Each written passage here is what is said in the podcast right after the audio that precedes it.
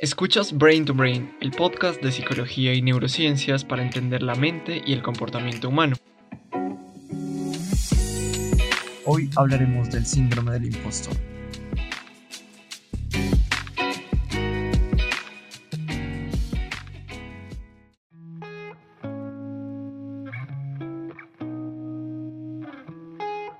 Hola, bienvenidos y bienvenidas a un nuevo episodio de Brain to Brain. Yo soy Víctor y hoy vamos a hablar de un fenómeno que, a pesar de no haber sido clasificado en ningún manual de trastornos mentales, es un grave problema de salud mental que ha afectado a gran parte de la población mundial. Hoy hablaremos del síndrome del impostor. Por eso empezaremos este capítulo respondiendo a la pregunta de ¿qué es el síndrome del impostor?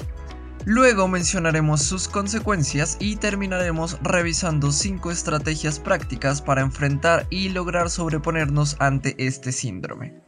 Como ya sabes, puedes encontrar en la descripción las fuentes que se usaron para la construcción de este episodio y los enlaces de las redes sociales de Brain to Brain, por donde me puedes hacer llegar todas tus preguntas, comentarios y sugerencias para próximos episodios. Y recuerda que si te gustaría apoyar este proyecto puedes hacerlo compartiendo nuestro contenido con quien tú desees.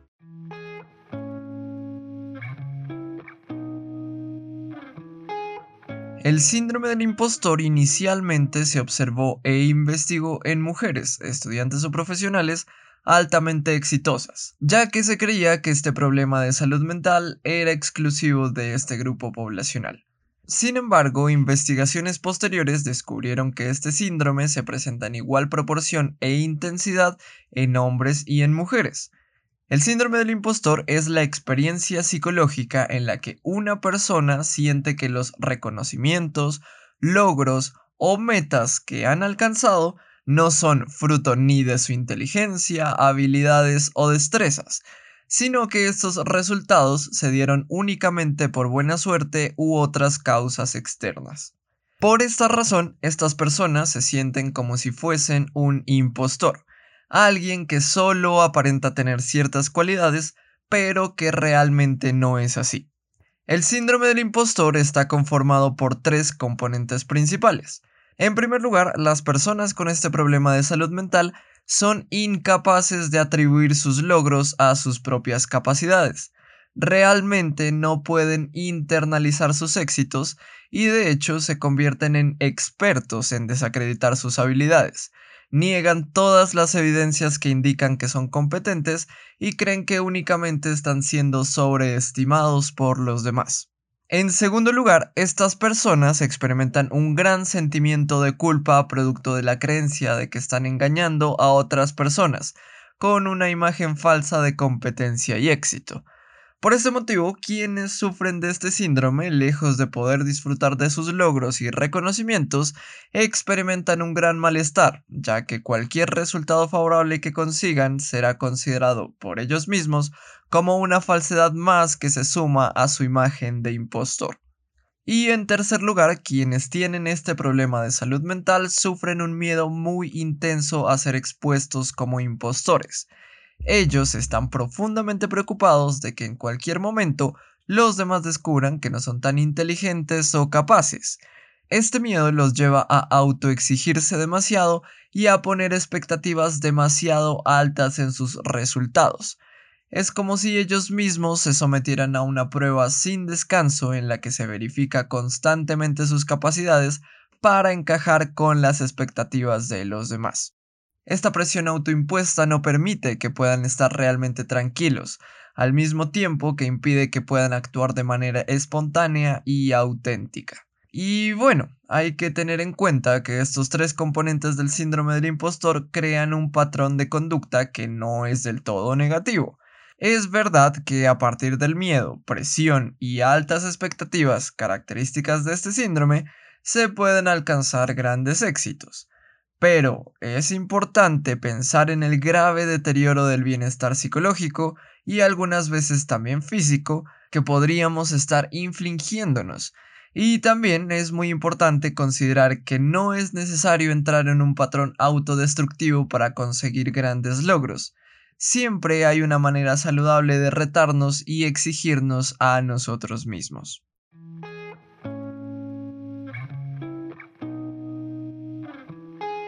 Al estudiar las características comunes de las familias a las que pertenecen o pertenecieron aquellos que sufren del síndrome del impostor, se ha encontrado que puede que este problema de salud mental se desarrolle debido a un patrón de conducta que las personas aprenden dentro de su hogar. Esto ya que se ha descubierto que las personas que sufren de este síndrome comúnmente provienen de familias que han brindado poco apoyo, carecen de habilidades en la resolución de conflicto, no tienen una adecuada comunicación y tienen problemas en la expresión emocional. De esta manera, estas dinámicas familiares estarían moldeando los patrones de conducta problemáticos que más adelante conformarían este síndrome. Y si hablamos de las consecuencias del síndrome del impostor, podríamos empezar con la principal, es decir, que estas personas no pueden disfrutar sus logros o reconocimientos.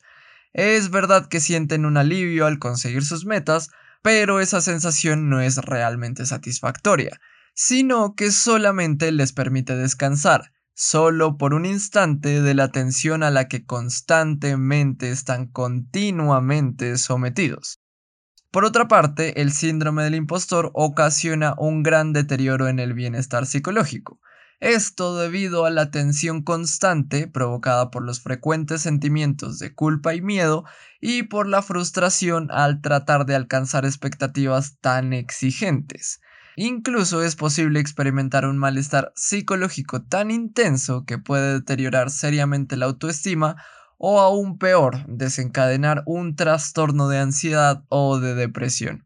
Además, las creencias que desarrollan las personas con síndrome del impostor hacen que les cueste mucho el confiar en otros, ya que piensan que al hacerlo, sus debilidades y defectos pueden ser expuestos y ser descubiertos como los impostores que ellos creen ser.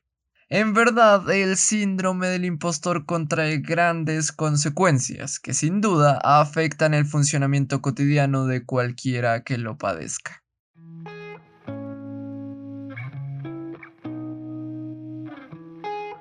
Es verdad que se ha visibilizado mucho más a las personas altamente exitosas cuando se habla del síndrome del impostor.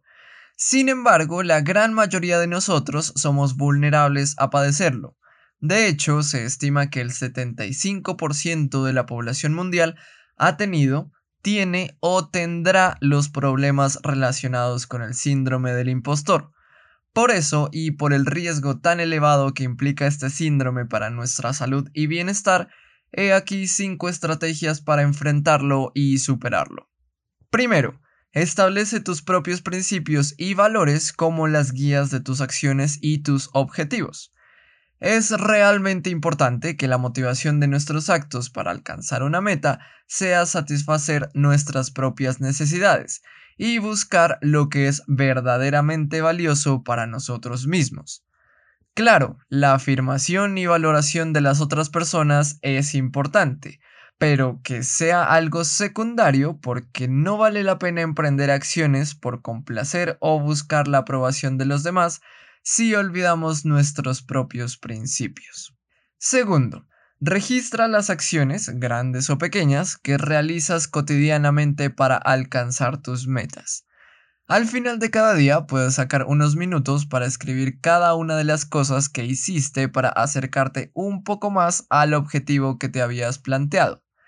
Esto sirve para que consigamos aprender a valorar cada uno de nuestros esfuerzos y así cuando superemos una dificultad, obtengamos un logro o alcancemos un objetivo, podamos revisar toda la evidencia que soporta el gran trabajo que hicimos día tras día para llegar a la meta que nos habíamos propuesto. Y de esta manera no parece como si el éxito hubiera aparecido mágicamente. Tercero, plantéate metas realistas. Con el fin de evitar que terminemos sobreexigiéndonos y probablemente frustrándonos por una meta demasiado difícil de conseguir, lo mejor es considerar nuestras posibilidades y construir nuestros objetivos de manera realista no digo que no tengamos ambición, sino que lo mejor es ser sensatos e ir escalando paso a paso para lograr alcanzar lo que deseamos. Cuarto, acepta que el fracaso es una posibilidad. Quizás estamos acostumbrados a ver al éxito como un proceso ascendente y lineal, pero en realidad casi nunca es así. Cualquier historia de éxito está llena de fracasos. La verdad es que fallar es parte del proceso, e incluso en la mayoría de las ocasiones los desaciertos son parte fundamental del crecimiento. Así que hay que aceptar que el equivocarse y fallar es algo prácticamente inevitable y tiene un lado favorable a la hora de alcanzar nuestros objetivos. Y quinto, asiste a terapia psicológica.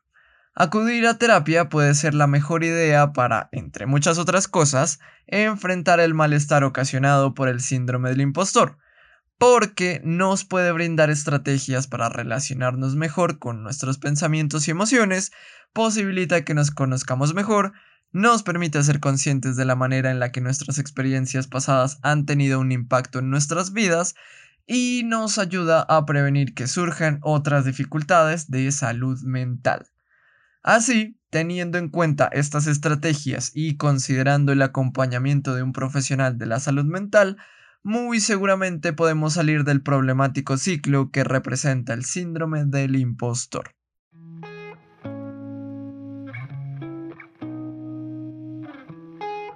En este capítulo hablamos de la definición y las consecuencias del síndrome del impostor, al igual que revisamos 5 estrategias para afrontar y superar este problema de salud mental.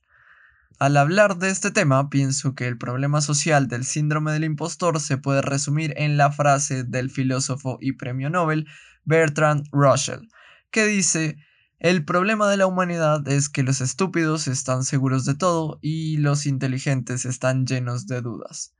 Y básicamente eso es lo que sucede. Es verdad que es importante observar cuáles son las cosas que debemos trabajar y mejorar, pero al mismo tiempo también es muy importante fijarnos en nuestras capacidades y destrezas. Esto es fundamental para impedir que las dudas nos paralicen y muy seguramente si encontramos este equilibrio mejoraremos mucho como personas y creceremos mucho más como humanidad.